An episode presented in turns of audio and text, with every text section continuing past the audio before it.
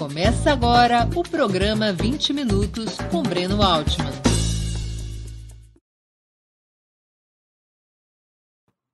Bom dia. Hoje é 8 de fevereiro de 2022. Está começando mais uma edição do programa 20 Minutos Análise. O tema: o fracasso da geringonça portuguesa. No último dia 30 de janeiro, nas eleições parlamentares em Portugal, com a conquista de maioria absoluta pelo Partido Socialista, acabou de uma vez por todas a chamada geringonça, capitaneada pelo primeiro-ministro Antônio Costa, do PS. Esse foi o nome de batismo para uma aliança surgida em 2015 que visava dar sustentação a um governo de centro-esquerda, sob o comando do próprio Partido Socialista, então em minoria na Assembleia Nacional. A viabilização deste governo dependeu do apoio oferecido pelo Bloco de Esquerda e o Partido Comunista Português. Desde os primeiros governos da Revolução dos Cravos, ocorrida em abril de 1974, a esquerda anticapitalista vivia em conflito com os socialistas e, pela primeira vez, em 2015, resolveu promover um acordo político com essa corrente. Nem o Bloco, nem o PCP, por esse pacto, participariam do governo, indicando ministros, mas aprovariam leis e medidas previstas em uma detalhada negociação programática pela qual os socialistas se distanciariam relativamente das políticas neoliberais. Nas eleições de 2019, quatro anos depois do início da geringonça, esse acerto programático deixaria de existir por divergências entre os sócios da coalizão.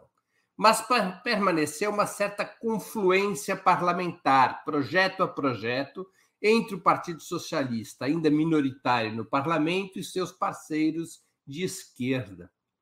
No final de 2021, no entanto, o PCP e o Bloco de Esquerda, junto aos partidos de direita, chumbaram é como se diz em Portugal quando você derrota algo. Chumbaram o orçamento proposto pelo governo Antônio Costa. As duas legendas acusaram os socialistas de concessões ao neoliberalismo, especialmente por se recusarem a aumentos mais vigorosos do salário mínimo e das verbas para o Sistema Nacional de Saúde, contrariando o Pacto da Geringonça de 2015. Com a derrota do orçamento, as eleições foram antecipadas pelo presidente da República de 2023 para janeiro de 2022 o Partido Socialista, dessa vez, conquistou maioria absoluta, com 110 deputados sobre 230. 230 é o total de deputados e deputadas da Assembleia da República em Portugal. Portugal tem um sistema unicameral. E o Partido Socialista agora poderá governar sozinho por quatro anos. O Bloco de Esquerda e o PCP sofreram uma duríssima derrota com o bloco caindo de 19 para 5 deputados e o PCP de 12 para 6 parlamentares. Um intenso debate sobre esses resultados teve início, alcançando toda a esquerda mundial e também a brasileira.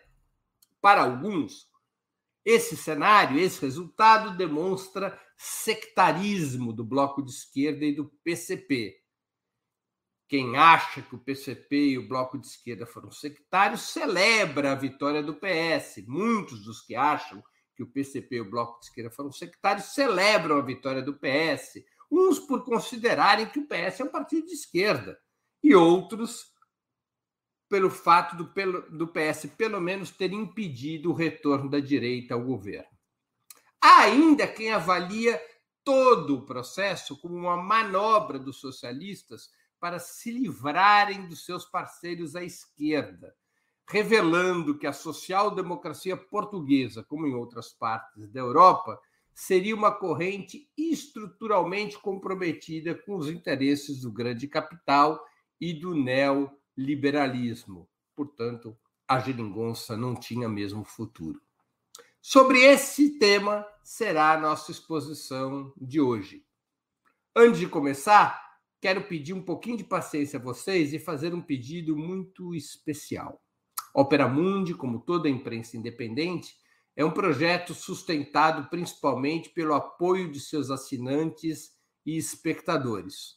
Para sermos independentes do poder econômico, escolhemos ser dependentes de vocês, que leem nossas matérias e assistem nossos programas. Sua contribuição financeira é decisiva para a nossa manutenção e desenvolvimento. Ainda mais em um ano tão decisivo e difícil como 2022. Há cinco formas possíveis de contribuição com a Opera Mundi. A primeira delas, você pode se tornar assinante solidário de Opera Mundi em nosso site, com uma colaboração mensal permanente, não importa o valor. Basta acessar o endereço operamundi.com.br barra apoio. Vou repetir, operamundi.com.br barra apoio. Segunda forma de colaboração, você pode se tornar membro pagante de nosso canal no YouTube. Basta clicar na opção Seja Membro em nosso canal nessa plataforma e escolher o valor que julgar apropriado. Terceira forma de colaboração. Durante a transmissão de nossos vídeos, você poderá contribuir com o Super Chat ou o Super Sticker. Normalmente, apenas as perguntas acompanhadas pelo Super Chat ou feitas por membros pagantes de nosso canal no YouTube são lidas e respondidas durante os programas ao vivo.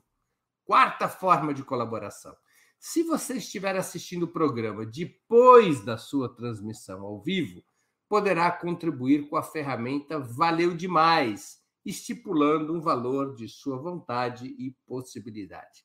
Quinta forma de colaboração a qualquer momento, você poderá fazer um Pix para a conta de Opera Mundi, de qualquer valor que julgue adequado. Nossa chave nessa modalidade, nossa chave no Pix é apoie.operamundi.com.br. Vou repetir, apoie.operamundi.com.br. Nossa razão social é última instância editorial limitada. Além dessas cinco formas de colaboração, lembre-se sempre de dar like e compartilhar nossos programas, pois isso aumenta nossa audiência e engajamento, ampliando também nossa receita publicitária, tanto no site quanto no YouTube. Esse era o recado comercial que eu tinha para dar. Vamos agora ao trabalho. O cenário político português teve seus contornos definidos a partir da Assembleia Constituinte de 1976.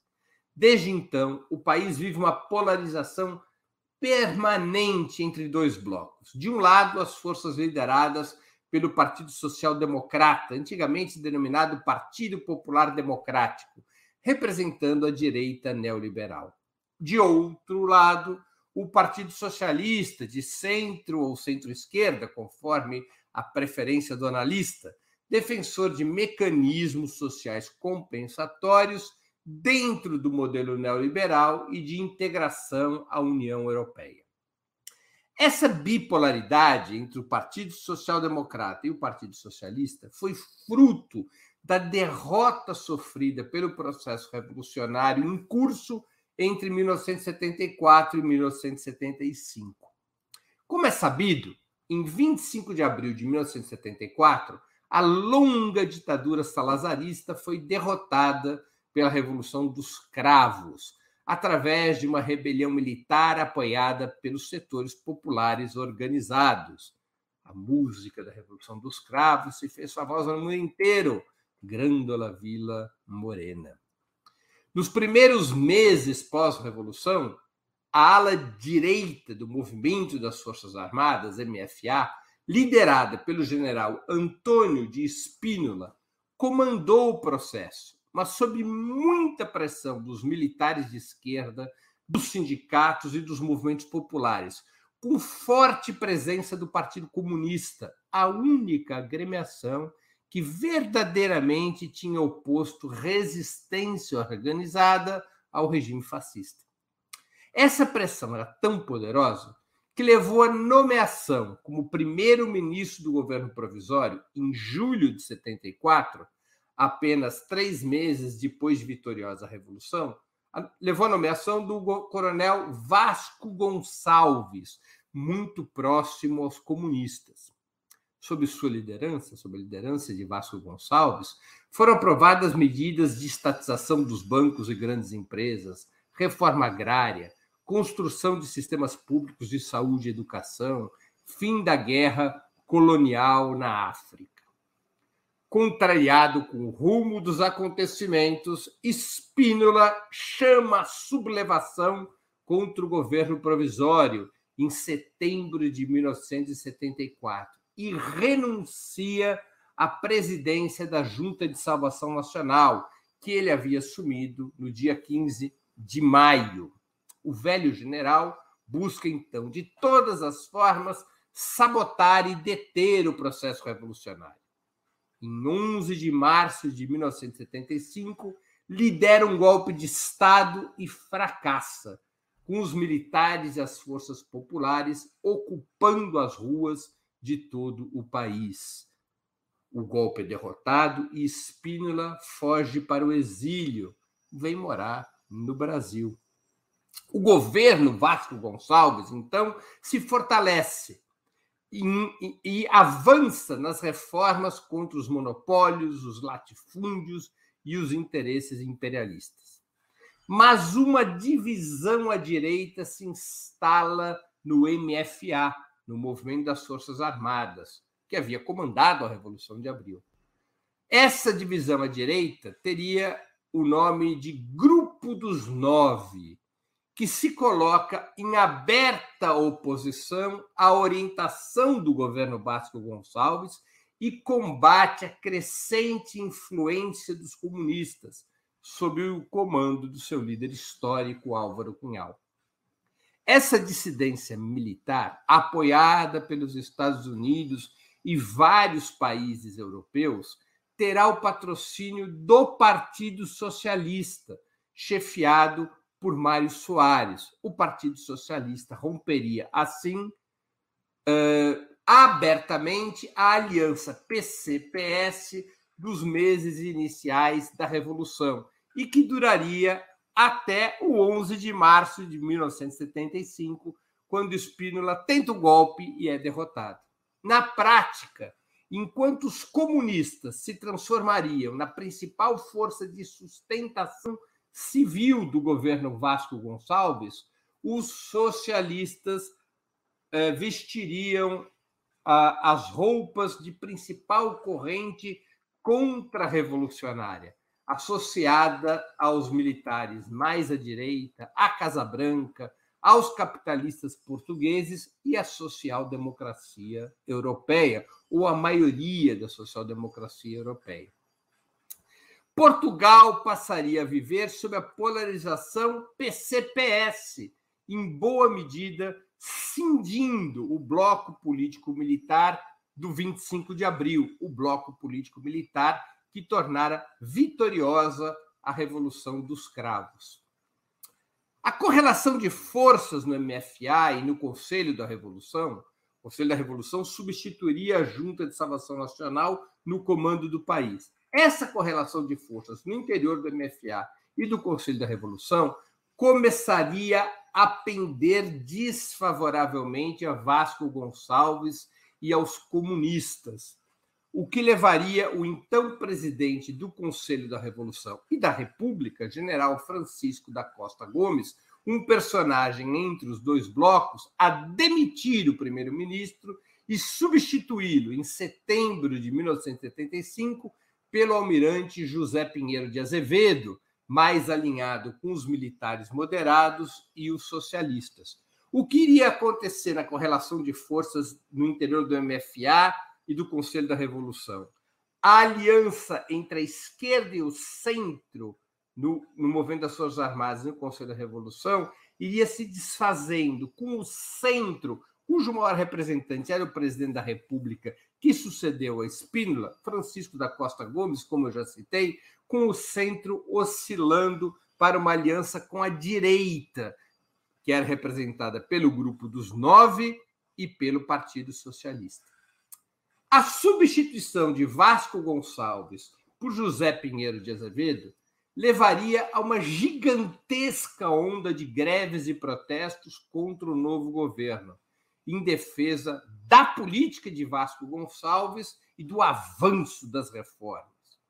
A insatisfação rapidamente se refletiria nos quartéis, se espalharia para os, quartéis.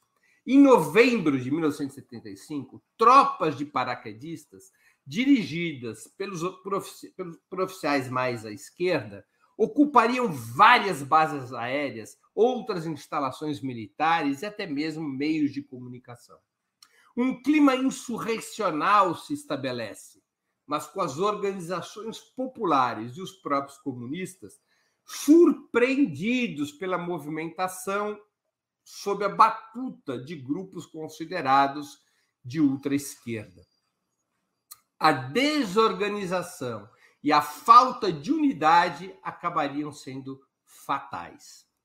O grupo dos nove, na companhia dos socialistas e, de, e outros partidos de direita, já em maioria no, no movimento das Forças Armadas, o grupo dos nove, e conquistando a adesão do presidente Costa Gomes, no dia 25 de novembro de 1975, o grupo dos nove, esse bloco mais à direita do Conselho da Revolução derrota exemplarmente a rebelião dos paraquedistas, colocando um fim ao processo revolucionário. Eleições para a Assembleia Constituinte são marcadas para abril do ano seguinte, realizadas essas eleições já sob a égide do triunfo da Contra-Revolução. Os comunistas de Álvaro Cunhal fazem apenas 15% dos votos, apesar de sua enorme presença nos movimentos operários, sindicais e populares. Os socialistas chegam a 35%. Os principais partidos de direita, PSD e Centro Democrático Social, passariam juntos dos 40%. O primeiro faria 24,3%, o PSD faria 24,3% e o Centro Democrático Social, o CDS, 16%. Como vocês podem ver, os partidos do bloco da contra-revolução, os socialistas, o PSD e o Centro Democrático Social, esses três partidos juntos, fariam 75% dos votos na Constituinte de 1976. Desde então e até hoje, o palco principal da cena política portuguesa estaria ocupado pela disputa entre os dois grandes partidos do bloco que enterrou a Revolução dos Cravos, o PSD, Partido Social Democrata, de um lado, e o Partido Socialista do outro, se alternando, tanto no comando do governo quanto na presidência da República. Isso tudo nos últimos quase 50 anos. Lá se vão 46 anos, que é assim a vida política portuguesa. À direita do PSD, primeiro esteve o CDS, que ficou sem representação parlamentar a partir das últimas eleições e que vinha se enfraquecendo nos, nas últimas décadas.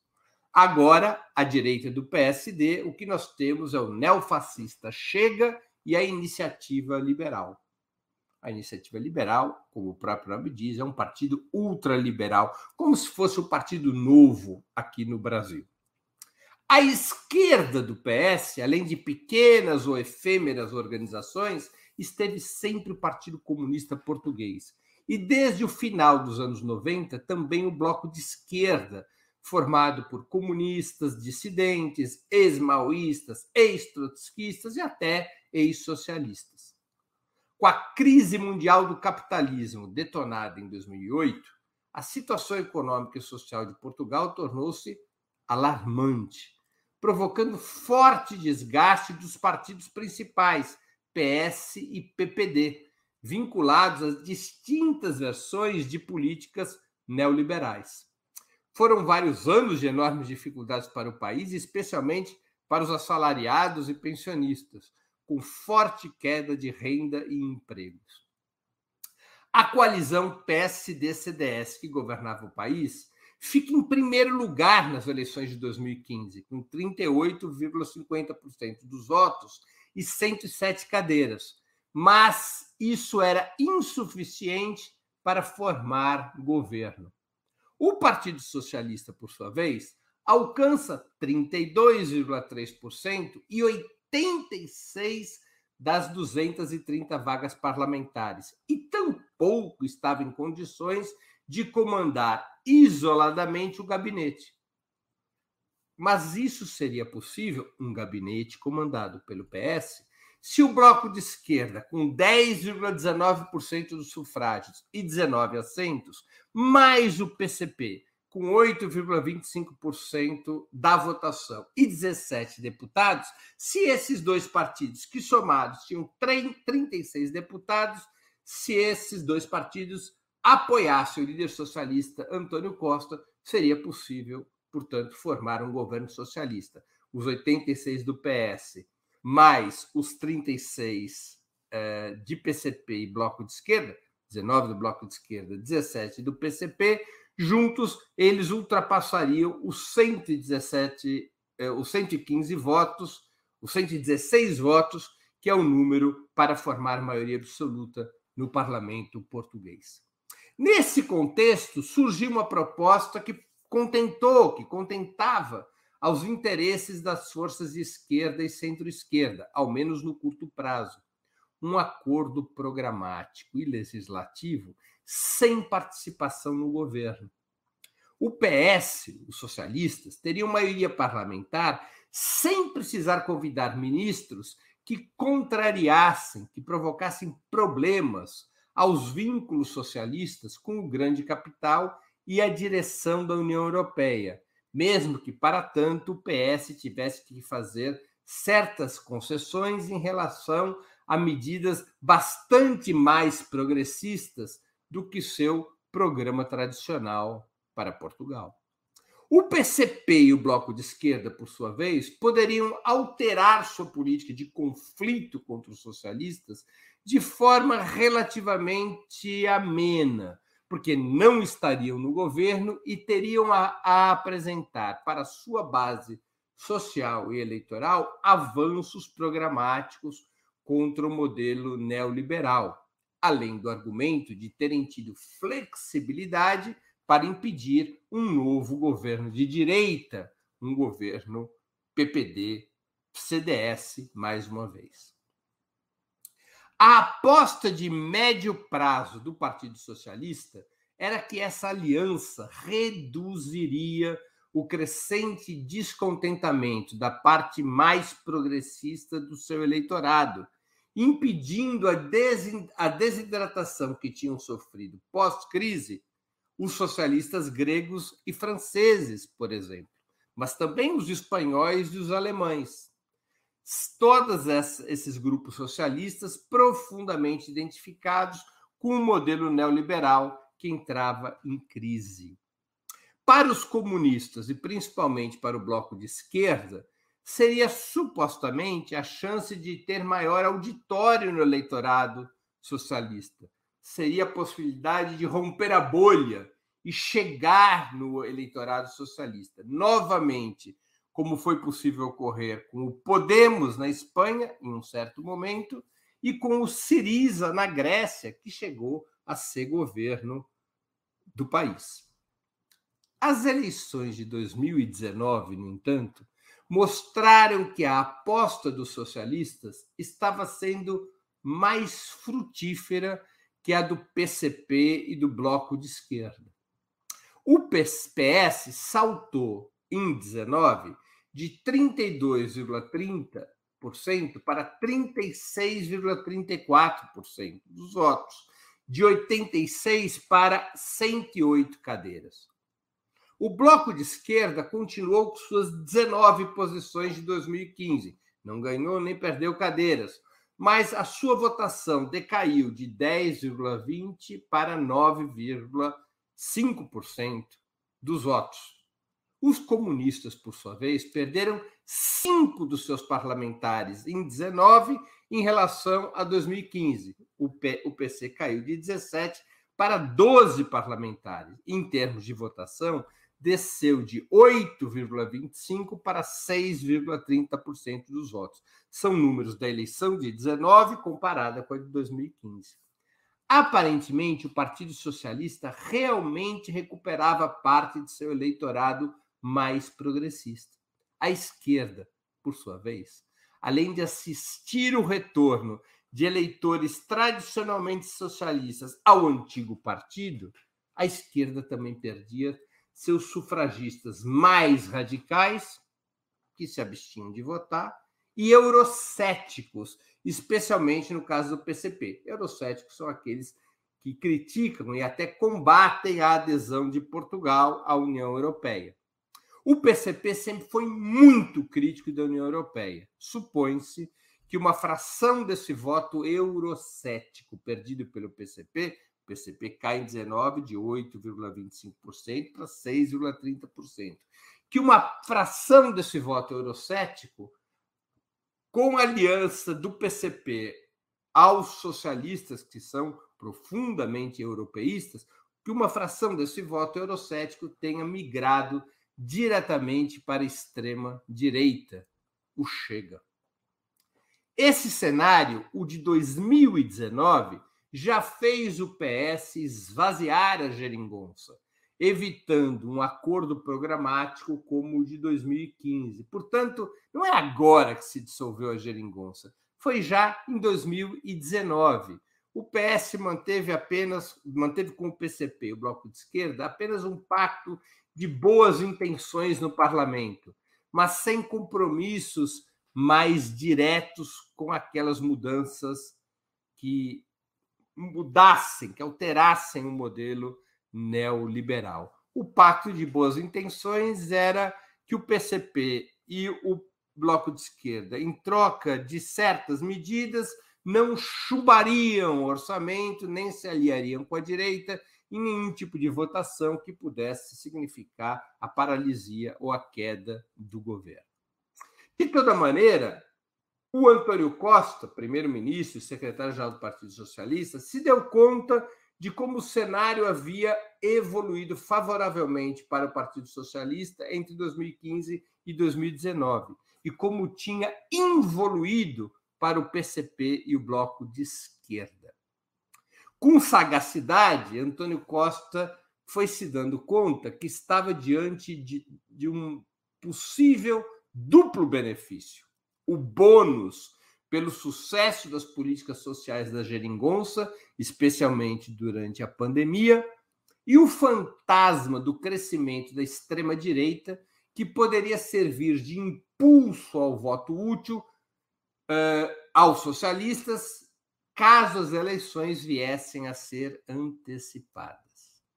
Nessas circunstâncias, o governo Antônio Costa mandou à Assembleia da República um orçamento para 2022 que representava forte retrocesso em relação aos planos anteriores e uma provocação ao PCP e ao bloco de esquerda, especialmente porque este orçamento para 2022 impedia um aumento mais significativo do salário mínimo e de verbas para a saúde, além de outros serviços públicos.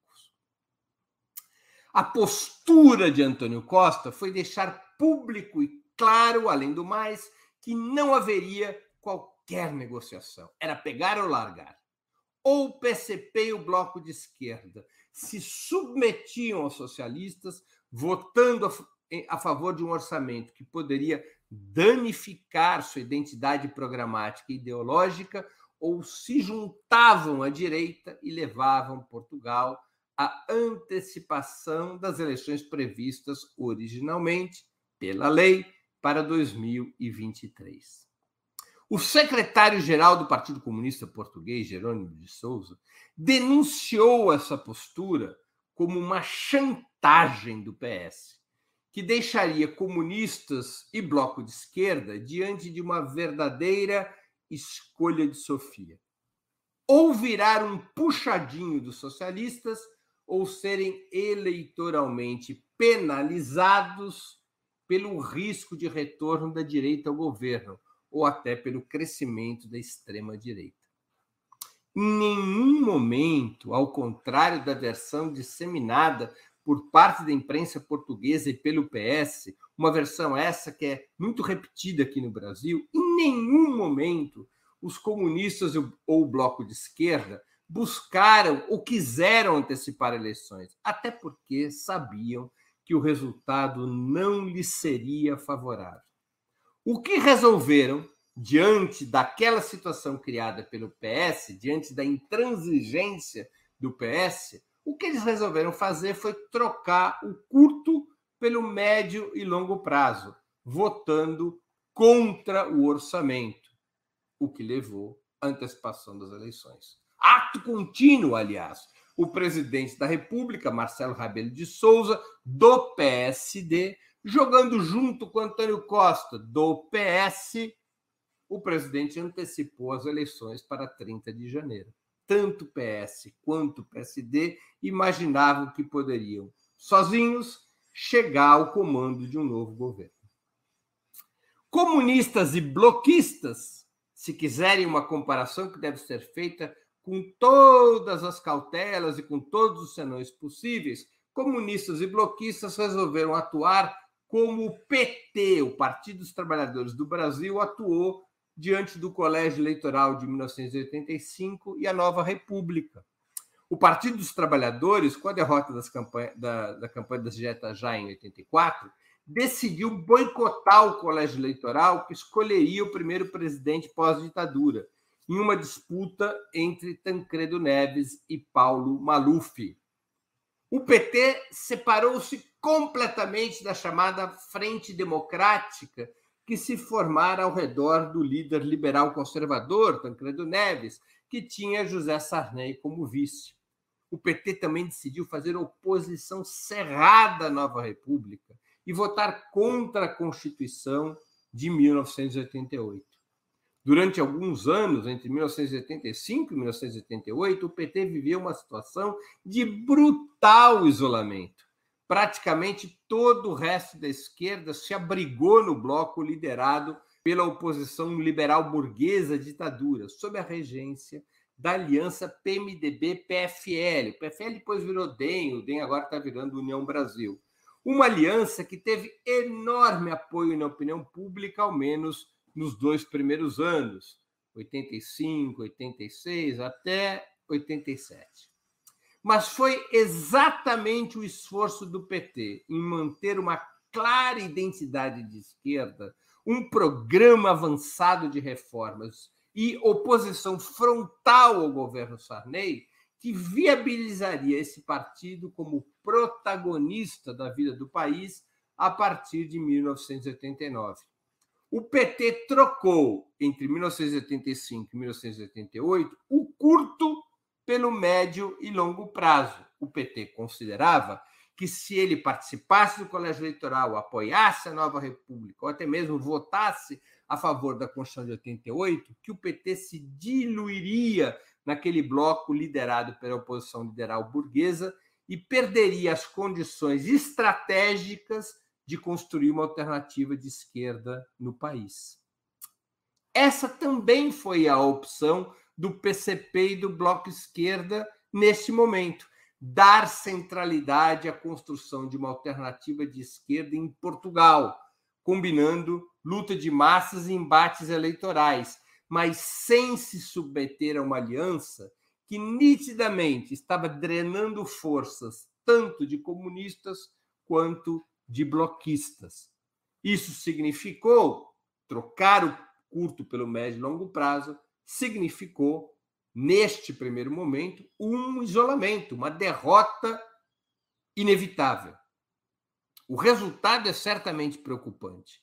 A queda foi dramática de ambos partidos. Mas quem poderia garantir que essa mesma queda não viria a ocorrer em 2023, para quando estavam marcadas as eleições regulares, talvez com dificuldades ainda maiores do que em 2022.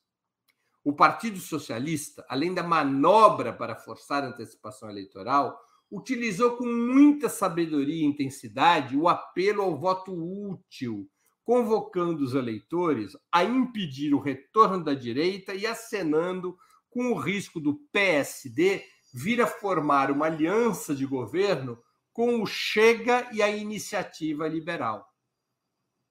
Com a melhoria de imagem dos socialistas junto aos setores mais críticos ao seu tradicional alinhamento neoliberal, melhoria de imagem em que, graças à geringonça e aliança com o PCP e o Bloco, este apelo ao voto útil teve bastante credibilidade, como a apuração demonstrou, permitindo ao PS alcançar 41,68% dos votos, quase 10 pontos acima de quando começou a geringonça, e ter e obter 117 deputados contra 86 em 2015. A esquerda, como tem dito dirigentes do bloco e do PCP, o que cabe é luta de massas e parlamentar para pressionar o governo socialista em favor das reivindicações populares, paulatinamente preparando o terreno para, mais uma vez, tentar romper a bipolaridade entre os partidos neoliberais. Porque o fato é que a expectativa de uma aliança com o PS, de uma aliança estratégica com o PS, foi frustrada não há identidade programática entre a esquerda, o PCP e o Bloco de Esquerda de um lado, e o Partido Socialista, cuja origem histórica é um papel contra-revolucionário e o programa continua sendo alicerçado sobre paradigmas neoliberais. Muito obrigado pela atenção. Antes de encerrar, aproveito para pedir novamente que vocês contribuam financeiramente com o nosso projeto. Lembrem-se, há cinco formas de fazê-lo. A primeira é a assinatura solidária em nosso site, operamundi.com.br barra apoio. Repito, operamundi.com.br barra apoio. A segunda é se tornando membro pagante de nosso canal no YouTube. A terceira é contribuindo agora mesmo com o Super Chat ou Super Sticker. A quarta é o Valeu Demais, que funciona como superchat, mas quando você estiver vendo o vídeo gravado. A quinta é através do Pix. Nossa chave nessa modalidade, nossa chave no Pix é apoie@operamundi.com.br. Vou repetir: apoie@operamundi.com.br. Nossa razão social é última instância editorial limitada. Agradeço a todos e a todas que assistiram esse programa em especial aqueles que puderam fazer contribuições financeiras ao nosso site e ao canal de Ópera Mundi no YouTube. Sem vocês, nosso trabalho não seria possível e não faria sentido. Como esse programa foi previamente gravado, dessa vez não teremos pergunta de nossos espectadores e de nossas espectadoras. Um grande abraço a todos e a todas. Para assistir novamente esse programa e a outras edições dos programas 20 Minutos, se inscreva no canal do Opera Mundi no YouTube. Curta e compartilhe nossos vídeos, deixe seus comentários. O jornalismo de Opera Mundi é mantido com o seu apoio. Faça uma assinatura solidária em www.operamundi.com.br. Com um pequeno valor mensal, você nos ajuda no desenvolvimento de um jornalismo independente e de qualidade. Obrigado pela audiência e até a próxima.